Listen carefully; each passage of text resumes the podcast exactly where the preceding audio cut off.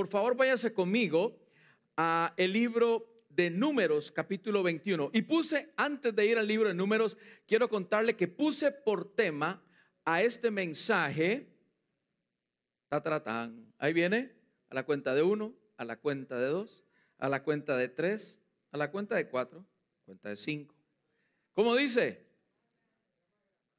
Parece que están sin desayunar. ¿Cómo dice?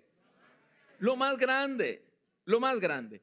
Me, y, le cuento a los hermanos de Fayetteville que nos están mirando a través de esa transmisión, que aquí todos, todos, todos, hasta los niños chiquitos, tienen su mascarilla puesta. Aquí en el altar no la estoy usando porque yo estoy solito, a más de unos 5 metros de distancia de la primer silla, 6 metros tal vez.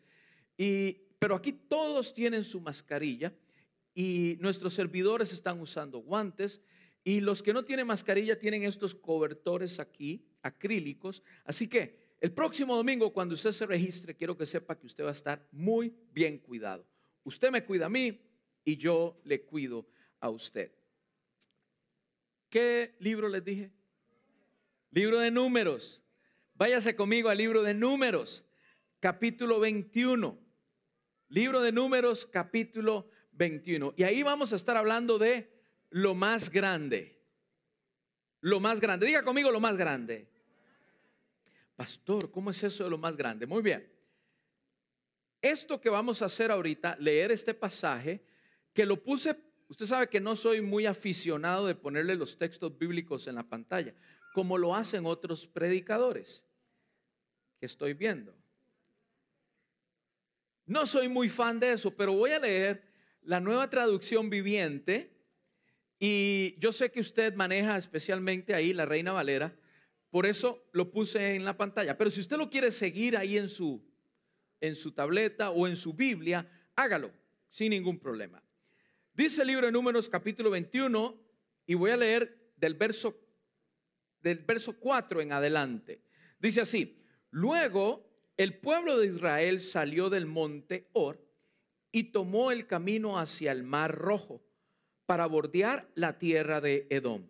Pero el pueblo se impacientó con tan larga jornada. ¿Cuántos son pacientes aquí? Ok. Ups, por ahí vi un codazo, ¿eh? ¿Cuántos son pacientes aquí? Dice que el pueblo se impacientó. Creo que uno de los más grandes problemas del ser humano es la impaciencia. Atención, está el pueblo de Israel, recuerdan que acaban de salir de Egipto y van camino en el desierto y están en esta temporada de luchar por la tierra que Dios les prometió. En esa jornada llegan a este episodio donde están y dice, pero el pueblo se impacientó con tan larga jornada, es decir, con tan larga caminada con tan largo movimiento. Seguramente Moisés los tenía caminando cinco, seis, siete, no sé cuántas horas estaban caminando por el desierto y tenían que ir y poseer la tierra. Verso 5 dice, y comenzó a hablar, ¿quién? El pueblo. Comenzó a hablar contra Dios y contra Moisés. Y dice, ¿por qué nos sacaron de Egipto para morir aquí en el desierto? Cuando habla en plural, ¿por qué nos sacaron? Es porque está hablando por qué Dios y tú, Moisés, ¿por qué tú y Dios nos sacaron del pueblo, perdón, de Egipto, para morir aquí en el desierto? Se quejaron. Aquí no hay nada para comer, ni agua para beber. Además, detestamos este horrible maná. Recuerden que el maná les caía de dónde? ¿Lo mandaba quién? Porque actualmente no hay maná. Usted no ha visto pan caer del cielo. Ese maná lo mandaba Dios exclusivamente, ponía ahí a sus ángeles en el horno de, de, cemento que tienen allá Dios con el ángel Gabriel y ponía a hacer el pan para tirárselos a los judíos ahí mientras estaban en el desierto. Y dice, no nos gusta este pan, no nos gusta lo que nos das, lo que nos estás dando en este momento no nos agrada. Y dice, o sea, es decir, se quejaron. Verso 6. Entonces, el Señor envió serpientes venenosas entre el pueblo. Y muchos fueron mordidos. ¿Y qué dice? ¿Y qué? En otras palabras, se petatearon, ¿verdad? Y dice, así que el pueblo acudió a Moisés y clamó. Ajá, sí, ahora sí, ¿verdad? Ahora sí. Moisés, hemos pecado al hablar contra el Señor y contra ti. Pide al Señor, porque recuerde que en aquel entonces no, no existía esto donde yo le pido a Dios y Dios me oye. No, no, no. Solamente era el sacerdote, solamente era el líder. ¿Quién era el líder? Moisés. Por eso, pide al Señor que quite las serpientes. Así pues, Moisés oró por el pueblo. Y el verso 8 dice, entonces el Señor le dijo a Moisés, haz, el Señor le dijo a Moisés, haz la figura de una serpiente venenosa y átala a un poste. Todos los que sean mordidos vivirán tan solo con mirar la serpiente. Así que Moisés hizo una serpiente de bronce y la ató a un poste. Entonces los que eran mordidos por una serpiente de esas venenosas miraban la serpiente de bronce que había puesto Moisés y qué? ¿Y qué? Esto es vital que usted lo recuerde. Algo así presentó Moisés ante el pueblo. Me encontré, no soy buen dibujante, por eso busqué una fotografía similar. Mientras el pueblo estaba muriendo a causa del veneno de las serpientes, Moisés levantó en un, en, un palo esa serpiente de bronce que hizo. Y dice que cuando eran mordidos el pueblo por las serpientes, escuche bien, si Dios mandó las serpientes, ¿qué le, ¿qué le, costaba quitarlas? Ahí van, pues las traigo de regreso después de que Moisés oró. Pero sin embargo, ese no fue eso no fue lo que Dios quería hacer. Dios quería, recuerde que en el, en el Antiguo Testamento todo, todo está lleno de simbolismos. Y esto tenía que suceder para qué? Para que fuera un adelanto de lo que ocurriría tres mil años después. Dos mil años después. Escuche muy bien. Ahora váyase conmigo y esta es la cita bíblica que quiero tener como base. Váyase conmigo al libro de San Juan, capítulo 3. San Juan, capítulo 3. ¿Ya lo tiene? Leo también, ahí se la puse, nueva traducción viviente, San Juan, capítulo 3. Había un hombre llamado Nicodemo. Diga conmigo ahí con su boquita tapada, Nicodemo. Todavía no he visto ningún niño que le llamen Nicodemo, pero este se llamaba Nicodemo y no era un niño, era un hombre mayor. Un líder religioso de los fariseos. Una noche fue a hablar con Jesús. Nicodemo era miembro, era miembro honorario, o sea, no era cualquier miembro, era un miembro honorario de lo que se llamaba antes la corte judía el Sanedrín. Era miembro de un equipo exclusivo de judíos, que no cualquiera podía llegar ahí. Y Nicodemo busca a Jesús de noche y le dice, rabí. La palabra rabí significa maestro. Y no cualquier persona tenía el título de rabí. Sin embargo, estamos viendo a un alto líder judío llamar maestro a Jesús. Rabí le dijo, todos sabemos que Dios te ha enviado para enseñarnos. Las señales milagrosas que haces son la prueba de que Dios está contigo. Jesús le respondió, te digo la verdad, a menos que nazca de nuevo, no puedes ver el reino de Dios. Verso 4. ¿Qué quieres decir? Le dice Nicodemo. ¿Cómo puede un hombre mayor volver al vientre de su madre y nacer de nuevo, Jesús? Jesús le contestó, te digo la verdad, nadie puede entrar al reino de Dios si no nace de agua y del espíritu. El ser humano solo puede producir la vida humana, pero la vida espiritual nace del Espíritu Santo. Así que no te sorprendas cuando digo, tienen que nacer de nuevo. El viento sopla hacia donde quiere, de la misma manera que oye el viento, que oyes el viento, pero no sabes de dónde viene ni a dónde va. Tampoco puedes explicar cómo las personas nacen del Espíritu. ¿Cómo es posible todo esto? Preguntó Nicodemo. Jesús le contestó, por Dios, Nicodemo, tú eres un respetado maestro judío y aún no entiendes estas cosas espirituales. Te aseguro que les contamos, que les contamos lo que sabemos y hemos visto. Y ustedes todavía se niegan a creer nuestro testimonio. Ahora bien, si no me creen cuando les hablo de las cosas terrenales, dice Jesús, ¿cómo creerán si les hablo las cosas celestiales, Nicodemo? Nadie jamás fue al cielo y regresó, pero el Hijo del Hombre bajó, de, bajó del cielo y así como Moisés levantó la serpiente de bronce en un poste en el desierto, así deberá ser levantado el Hijo del Hombre para que todo el que cree en él, ¿qué dice? Tenga vida eterna. Y a continuación, el texto central de mi mensaje. A continuación, el texto más conocido por el mundo. A continuación, el texto que resume la Biblia en un solo texto. Pues Dios amó tanto al mundo que dio a su único Hijo para que todo el que cree en Él no se pierda, sino que tenga 17. Dios no envió a su Hijo al mundo para condenar al mundo, sino para salvarlo por medio de Él.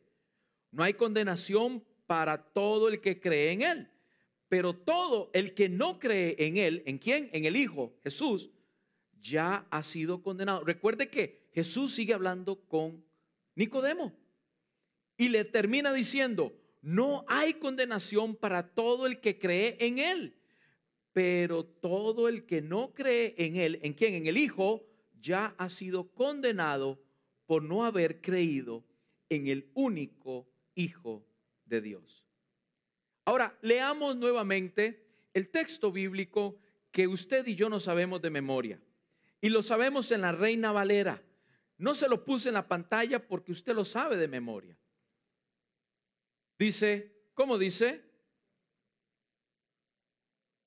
Porque de tal manera amó Dios al mundo que ha dado su Hijo unigénito para que todo aquel no se pierda. Me lo enseñaron, mi mamá dice que fue uno de los primeros textos que yo aprendí. Posiblemente ya Liam lo sabe y seguramente ya Mía lo sabe.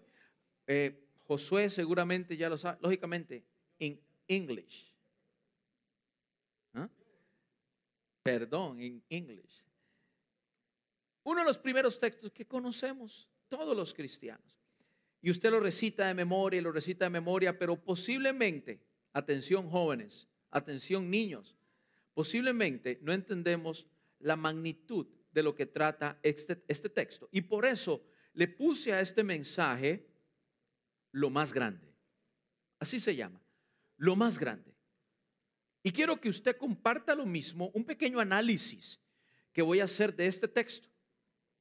Pero este análisis, aunque es pequeño, no quiere decir que es superficial. Es un análisis muy profundo y quiero llevarlo con usted profundamente a lo que quiere expresar Jesús a Nicodemo a través de este texto. Nicodemo, miembro de este concilio, de exclusivos de Jerusalén, que si usted mal no se recuerda, este fue el concilio que mandó a matar a Jesús.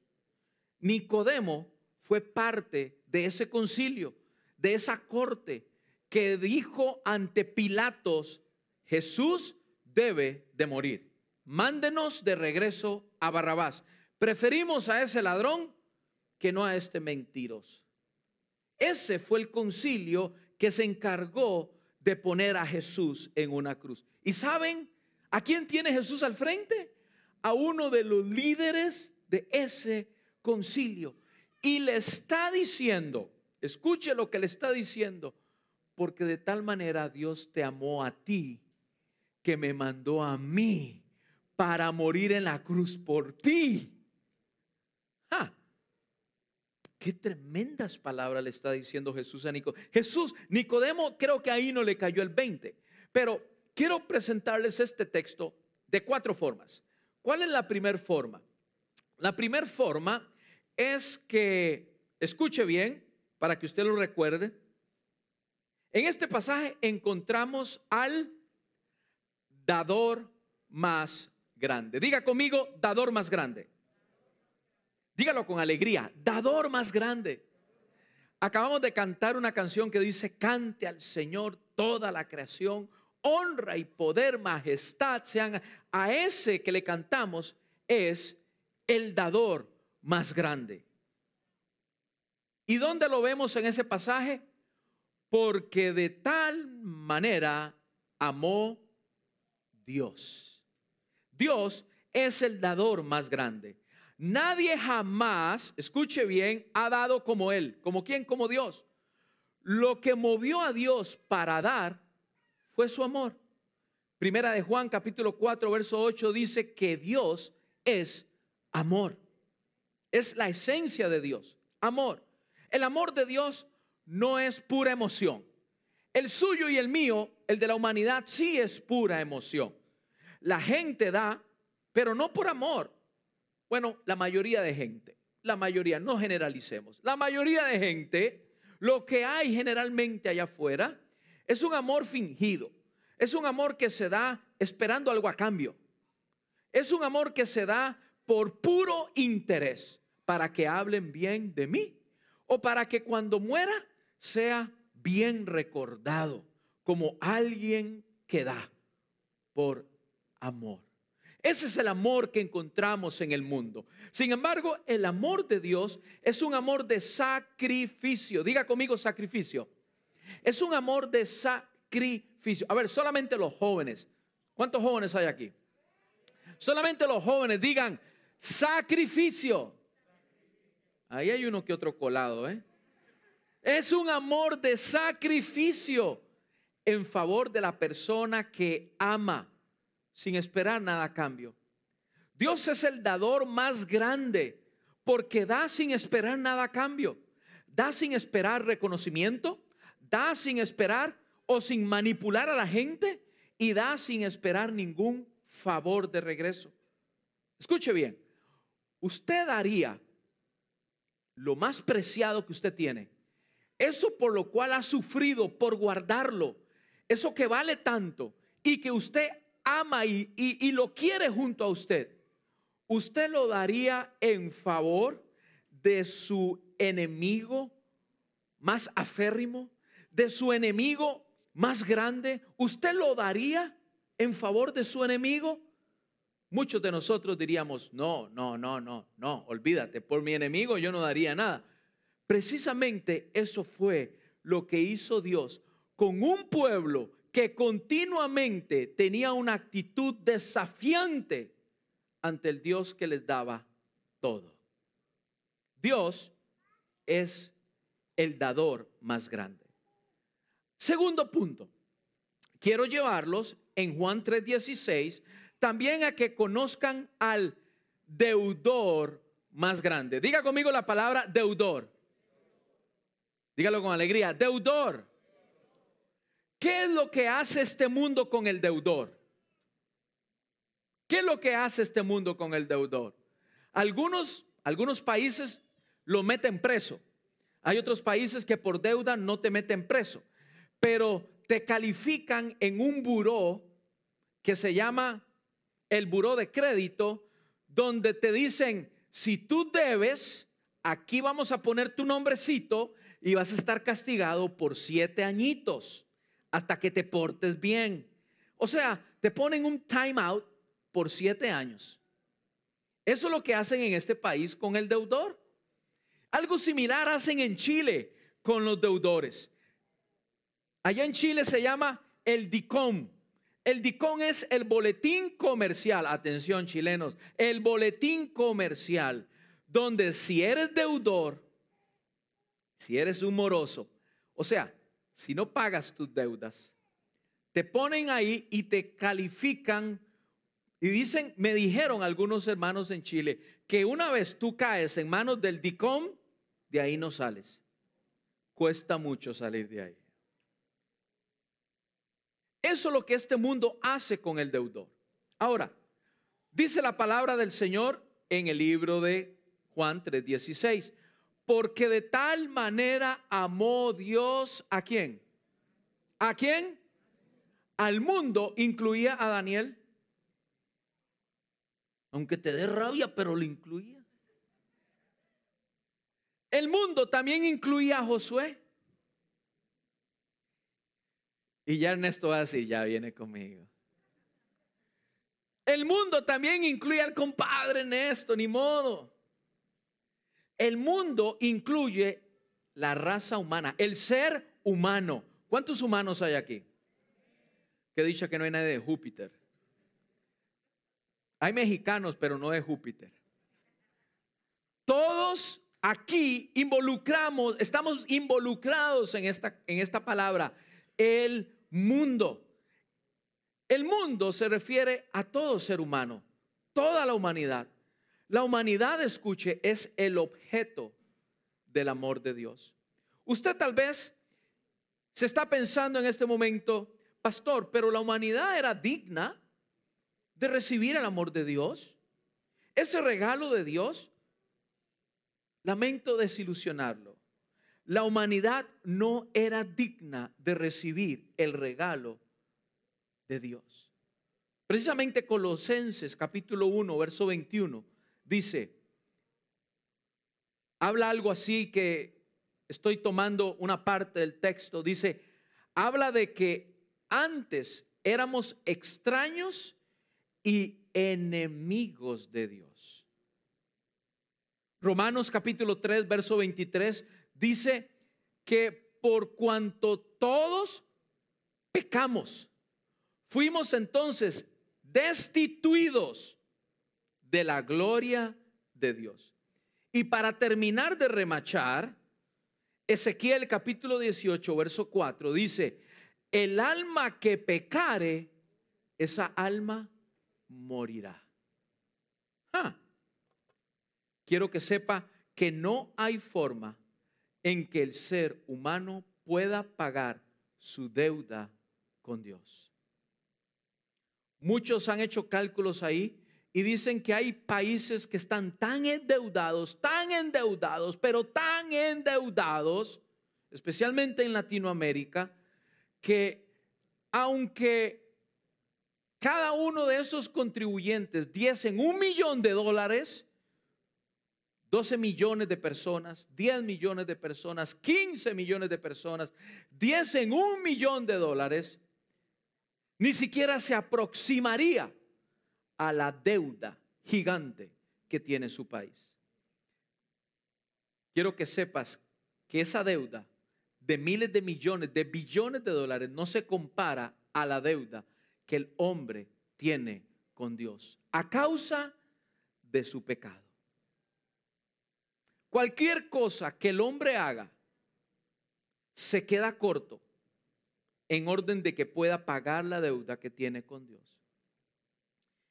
El mismo versículo, Juan 3:16, acabamos de dar, acabamos de ver a el dador más grande, acabamos de ver al deudor más grande, y ahora les voy a presentar en el mismo Juan 3:16 a el don más grande. A ver, levante la mano aquí, ¿a cuánto les gusta recibir regalos? Uno, dos, 3, 4, 5, 6. Hermanos, aquí hay algo raro. Solo a 7 les gusta recibir regalos.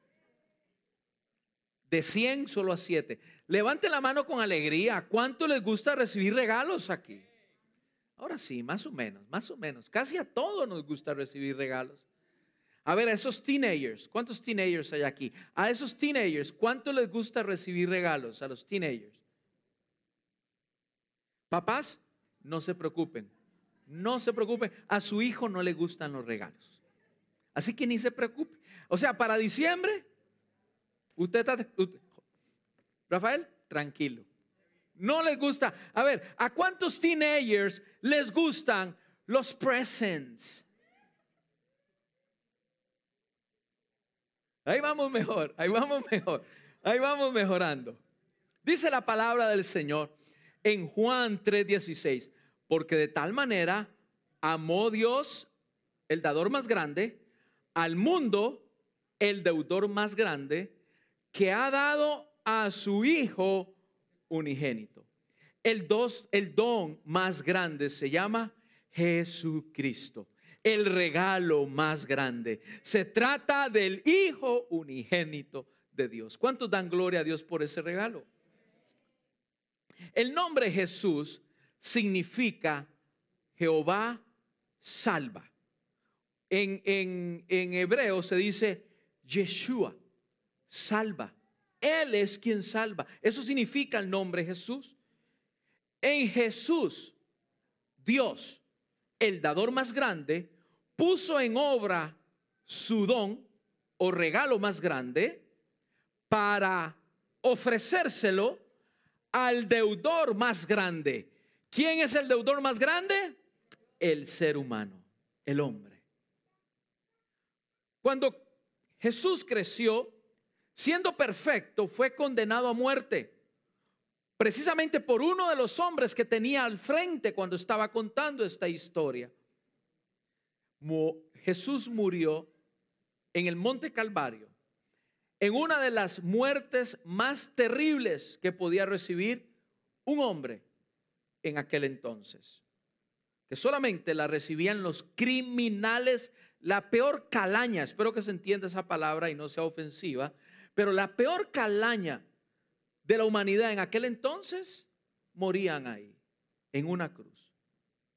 Pero usted me puede preguntar el día de hoy, pero ¿por qué si Jesús, el Hijo perfecto de Dios inmolado, santo, sublime, ¿por qué fue crucificado en una cruz? Como si fuese un criminal. La razón es sencilla pero a la vez la razón es muy profunda. Y en esto se encierra toda la Biblia. Jesús fue crucificado precisamente por su, en su lugar y en mi lugar. Ante los ojos de Dios, usted debió haber sido crucificado por sus pecados.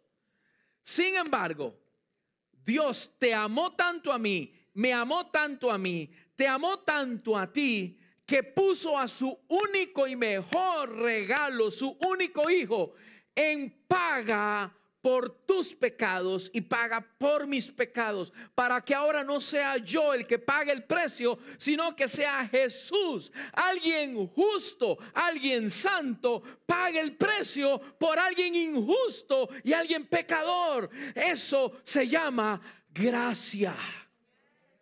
No merecíamos la gracia de Dios, pero esa es la gracia de Dios. Ese es el amor de Dios para con el pecador, para con el hombre. Romanos capítulo 5, verso 8 dice, mas Dios muestra su amor para con nosotros, que envió a su Hijo a morir por los pecadores por medio de ese regalo, ante los ojos de Dios, yo quedé absuelto. Jesús pagó totalmente mi culpa. Poco antes de morir, escuchen esto, poco antes de morir, Jesús exclamó colgado en esa cruz diciendo, consumado es. Con esto le estaba diciendo, el pago es completo. Ernesto no debe nada, Katia no debe nada, Ricardo no debe nada, Víctor no debe nada. Todo ha sido pagado por mí, porque mi sacrificio fue suficiente. ¿Cuántos dan gloria a Dios por eso? ¿A cuánto les parece esto maravilloso? Finalmente, y para terminar, quiero presentarles la última parte de mi mensaje donde encontramos al destino más grande. En Juan 3:16 dice, de tal manera amó Dios al mundo que ha dado a su Hijo unigénito para que todo aquel que en él crea no se pierda, mas tenga, mas tenga, mas tenga vida eterna. Estamos hablando de el destino más grande. Y es que, pastor, ¿cómo es eso del destino? Déjeme decirle, joven, niño que me escuchan, existen solo dos destinos para el ser humano. La condenación eterna, sí, me escuchó bien. Existe vida después de la muerte. Sí existe vida después de la muerte. La Biblia nos enseña que existe una vida después de la muerte. Y donde tú vayas a pasar esa vida, se gana aquí en la tierra. Y esa vida se trata de la condenación eterna o de la vida eterna en el cielo. Ese es el destino más grande. Me refiero al tormento eterno. Lo reciben todos aquellos que rechazan el nombre de Jesucristo. De la misma forma que aquella serpiente fue elevada para que los hebreos judíos no muriesen, toda aquella persona en aquel entonces tenía que mirar la serpiente para entonces ser sanado. En este tiempo, todo aquel que cree en el nombre del Señor Jesucristo y que recuerda aquella cruz donde fue inmolado nuestro Salvador, el regalo más grande, todo aquel que lo haga y cree en Jesús, recibe el mejor regalo donde me lleva y me conduce al mejor destino, la vida eterna.